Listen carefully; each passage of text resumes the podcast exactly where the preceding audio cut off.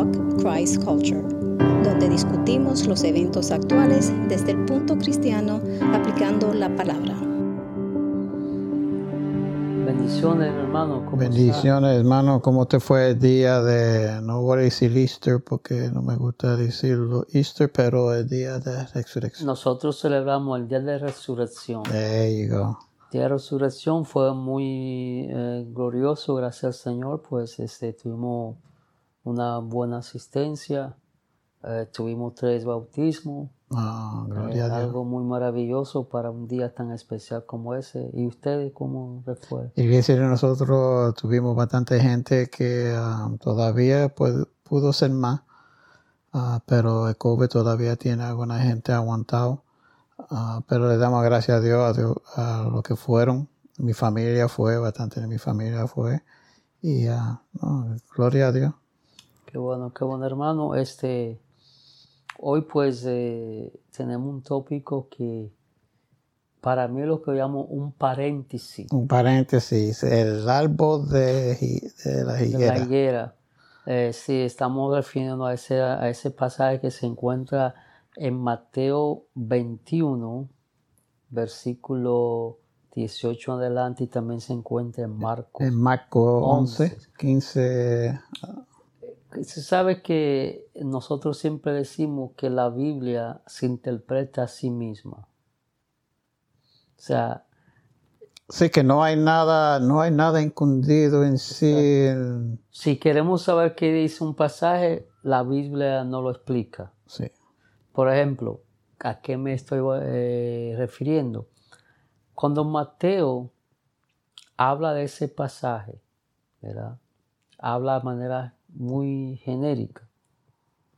Pero Marco lo expande un poquito, entonces nos deja ver más luz de ese pasaje.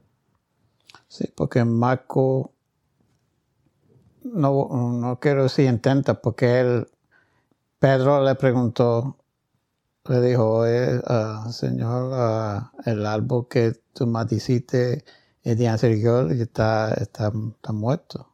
Porque tenemos que poner eso en, en- en contexto. Primero vamos a dar un, un- un trasfondo. Eh, sabemos que en las escrituras eh, muchas veces eh, se compara al pueblo de Israel como un árbol de, de higo, eh, una viña, la higuera. Cuando Jesús dice de la higuera aprenderéis, cuando su rama es tan verde, o sea, está hablando de la de nosotros, ¿verdad? Entendemos eso como la, el nacimiento, el renacimiento nuevamente de, de Israel como nación pero no en todos los casos eh, está hablando de Israel. Claro, en este pasaje mucha gente habla de que en- al maldecir la higuera, Jesús estaba enseñando el juicio que va a venir sobre Israel por el rechazo a él. Hay muchos comentarios que comentan eso. Sí, que comentan eso, que eso se debe, Jesús estaba dando una enseñanza de, del juicio que vendría sobre Israel por el rechazo al Mesías. Pero debemos ponerlo en contexto, o sea, por eso llamamos paréntesis, o sea, ¿qué pasó antes de eso? Es, un acto de fe. ¿Qué pasa después? Jesús enseña de la fe. Vamos a empezar. Dice que Jesús iba por el camino, ya iba a ese, acuérdense, este es el último viaje que Jesús hace a Jerusalén, ya va a ser crucificado. Jesús pasa y dice que Bartimeo el ciego escuchó que Jesús venía. Cuando supo que era Jesús, eh, eh, empezó a gritar, Jesús, hijo de David, ten misericordia de mí. Es una oración, empezó a orar. Dice que la gente le impedía, lo, lo mandaba a callar, pero era más, con más convicción, con más fe. Él gritaba porque él entendía que Jesús tenía el poder de, de que hacer que él recobrara su vista. Y de hecho, cuando Jesús lo llama, Jesús le pregunta, ¿qué quiere que te haga? Y él dice, que recobre la vista. O sea, él va directo y Jesús le dice, o sea, él pide, pero está pidiendo con fe porque él cree que Jesús tiene el poder para darle Sí, y eso no es un favor común que se puede hacer cualquiera. Exacto. Para pedirle algo así, tenía que tener. Entonces, ¿qué, qué hace? Él, Jesús le dice, tu fe te ha salvado. O sea, ¿Por qué Jesús le dice tu fe te ha salvado? Mira cómo le llama Jesús, hijo de David. Estás reconociendo a Jesús como el Mesías. Y eso es lo que se necesita para ser salvo. O sea, está ahí ejerciendo como si pudiéramos decir una fe salvífica, porque Jesús le dice, tu fe te ha salvado. No le dice te ha sanado, te ha salvado. Te ha salvado. Pero luego, arreglón seguido, recibe la vista. Este hombre, a diferencia de otro milagro que Jesús hizo, que sanó personas, dijo, no, no, vete a lo tuyo y dile cómo nació el Señor. No, este hombre Jesús le permitió que siguiera con ellos. Luego viene lo del famoso liguera que se seca. O sea, ese, en ese evento también podemos ver dos cosas. La dos naturaleza de Jesús. La humana tuvo hambre, porque Jesús era humano, cierto por su nombre, también su naturaleza divina la autoridad para hacer que ese árbol se seque. Eh, bueno, mira, sabemos que ese árbol produce su fruto como terminado el verano para el otoño.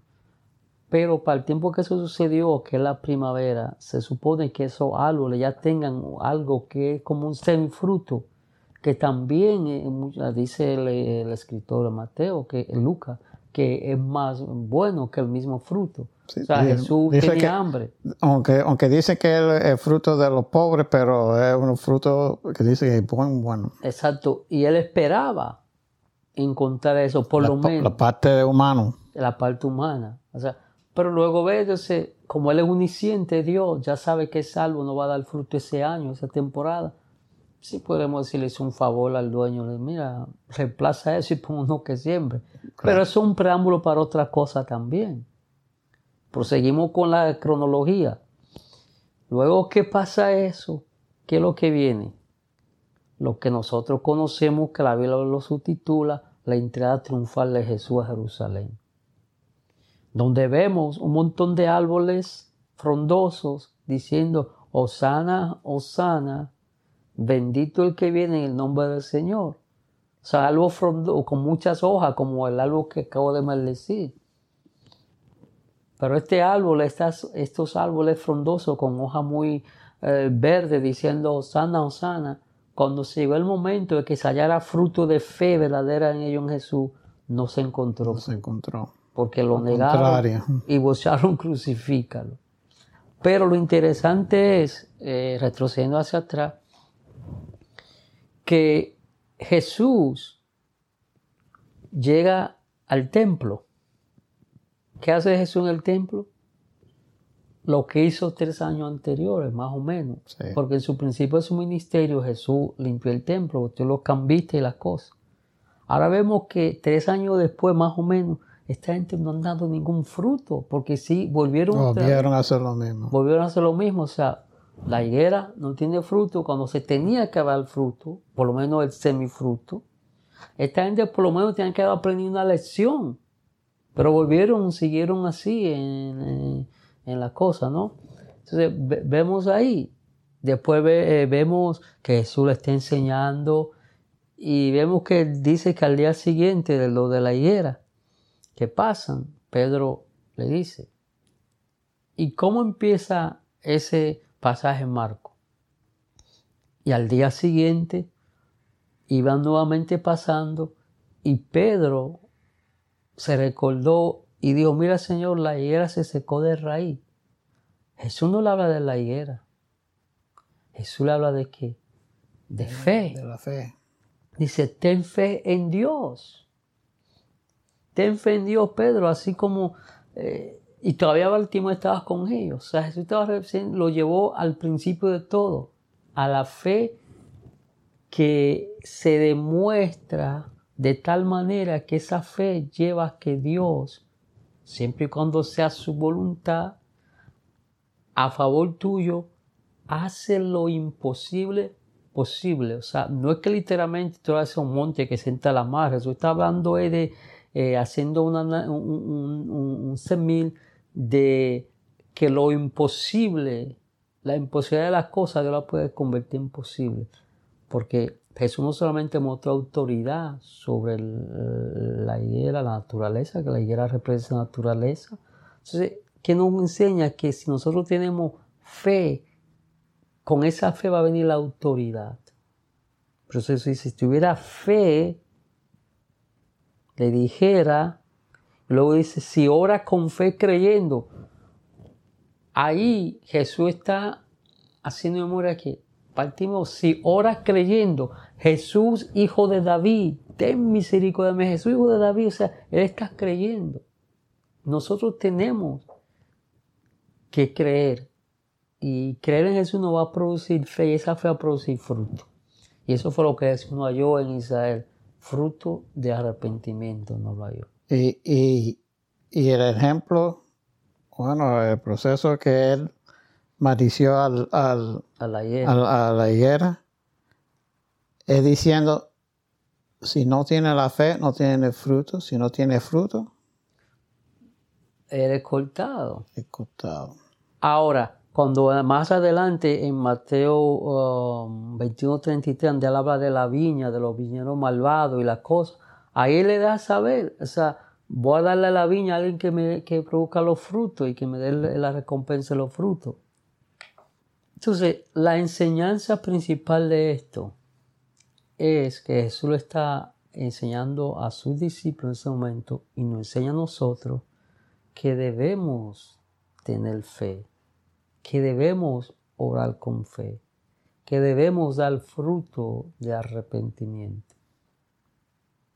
Eh, eh, la enseñanza principal ahí no es la higuera siendo dañada o maldecida, es Jesús mostrando su autoridad. Acuérdate que Jesús empieza su ministerio mostrando su autoridad y su poder sobre las enfermedades, sobre la naturaleza, cuando le dice a los vientos que se calmen, que están allá los demonios. Y eso es lo, que me gusta del Evangelio de Marcos. Es el más corto de los Evangelios, pero condensa todos los milagros de Jesús sobre la naturaleza, los demonios y las enfermedades. Porque cuando Marcos Dios un guía a escribir, Marco está mostrando a Jesús que tiene más autoridad que el imperio que estaba de turno. O sea, él tiene, ustedes tienen autoridad sobre nosotros, pero él tiene autoridad sobre los demonios, sobre la naturaleza, sobre las enfermedades. Se está mostrando a esa parte de Jesús. Entonces, Marco por eso habla más extenso de esa conversación de Pedro y, Jesús donde dice tiene que orar, o sea, orar con fe. Y cuando tú oras con fe, de acuerdo a la voluntad de Dios, Dios se va a mover de tal manera que lo imposible lo convierte en posible. Bueno, eh, y, es bueno que tú lo explicas así porque en sí la gente lee la Biblia y ve que esa parte de la Biblia está está capitalized, está separado como si fuera. Por eso es que lo digo que un paréntesis, por eso le llamo el paréntesis, porque empieza con la, Baltimore recibiendo la vista, viene lo de la, la hiera, la entrada triunfal, después viene a, hablar la conversación con Pedro de la fe, vuelve lo remonta a la fe que mostró. Sí, porque hay muchos que leen eso y se creen como Jesús es humana fue a coger un fruto del árbol, no había, se frustró y maldició el, el árbol. No fue un acto de frustración, fue un acto de mostrar su divinidad. Bueno, eh, eso, pero hay muchos que lo leen así porque... No, otros pueden decir, pero si era de Dios, ¿por qué no puso el fruto en, en, el árbol? Entonces, si vamos a aplicar ese principio a todos, eso no va a llegar a la cruz. No vamos a llegar. Al mismo Satanás no le dijo, cuando Satanás le dijo, si eres el Hijo de Dios, convierte esta piedra en pan. Jesús no podía hacer eso porque ya Jesús iba rumbo a, su crucifixión. Pero la fe y creer es muy importante. Sabemos muchas otras enseñanzas de Jesús sobre eso. Cuando la parábola de Lucas, cuando él habla de la viuda y el juez injusto, no está hablando de un juicio eh, humano, ni eh, está hablando Jesús, ¿cuál es la enseñanza? Ah, después que él habla eso de, la mujer que iba constantemente a mi justicia, ¿qué es lo que enseña Jesús?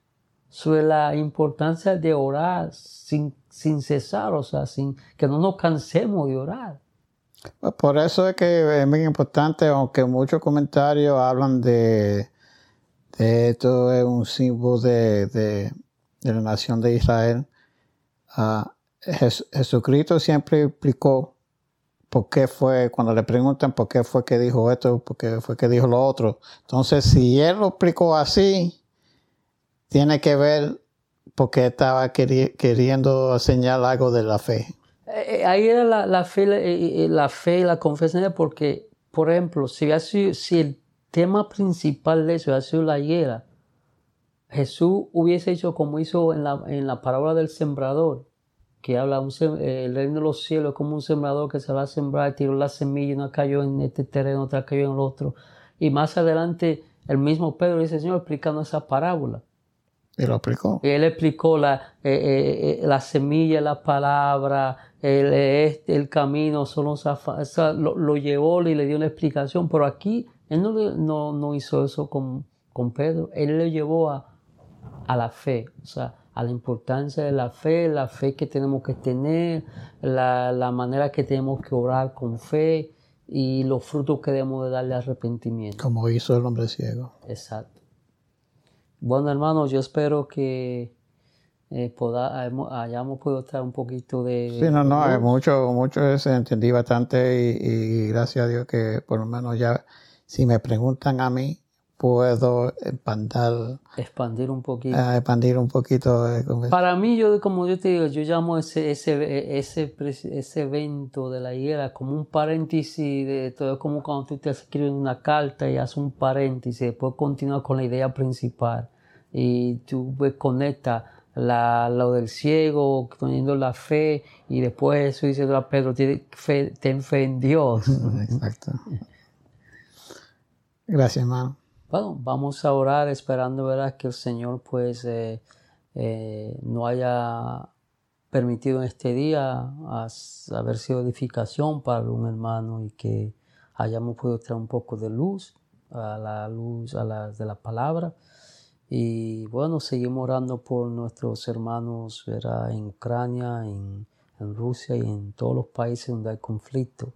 También oramos por este país, que Dios mm, ayude y tenga misericordia. Padre, te damos gracias en este día por habernos permitido compartir este tiempo en estos micrófonos. Rogándote, Dios amado, que estas palabras sean de edificación a aquellos que le escuchen y que podamos seguir siendo luz a este mundo que está en oscuridad por el pecado y sale a esta tierra que está insípida por el pecado, Señor. Ayúdanos y guárdanos en el nombre de Jesús. Amén. Les damos las gracias a nuestros patrocinadores, Victoria en Jesús, localizada en el 800 Noroeste 102 Avenida, Pembroke Pines, Florida, 33026. Pueden comunicarse con ellos al teléfono 786-401-2442 o al correo electrónico info arroba Servicios los domingos a las 2 de la tarde. Estudios bíblicos miércoles 7 y media. En español traducción en inglés disponibles. Gracias por acompañarnos. Favor, sírvase a compartir este podcast con familiares, amigos y cualquiera que pueda recibir crecimiento espiritual de él.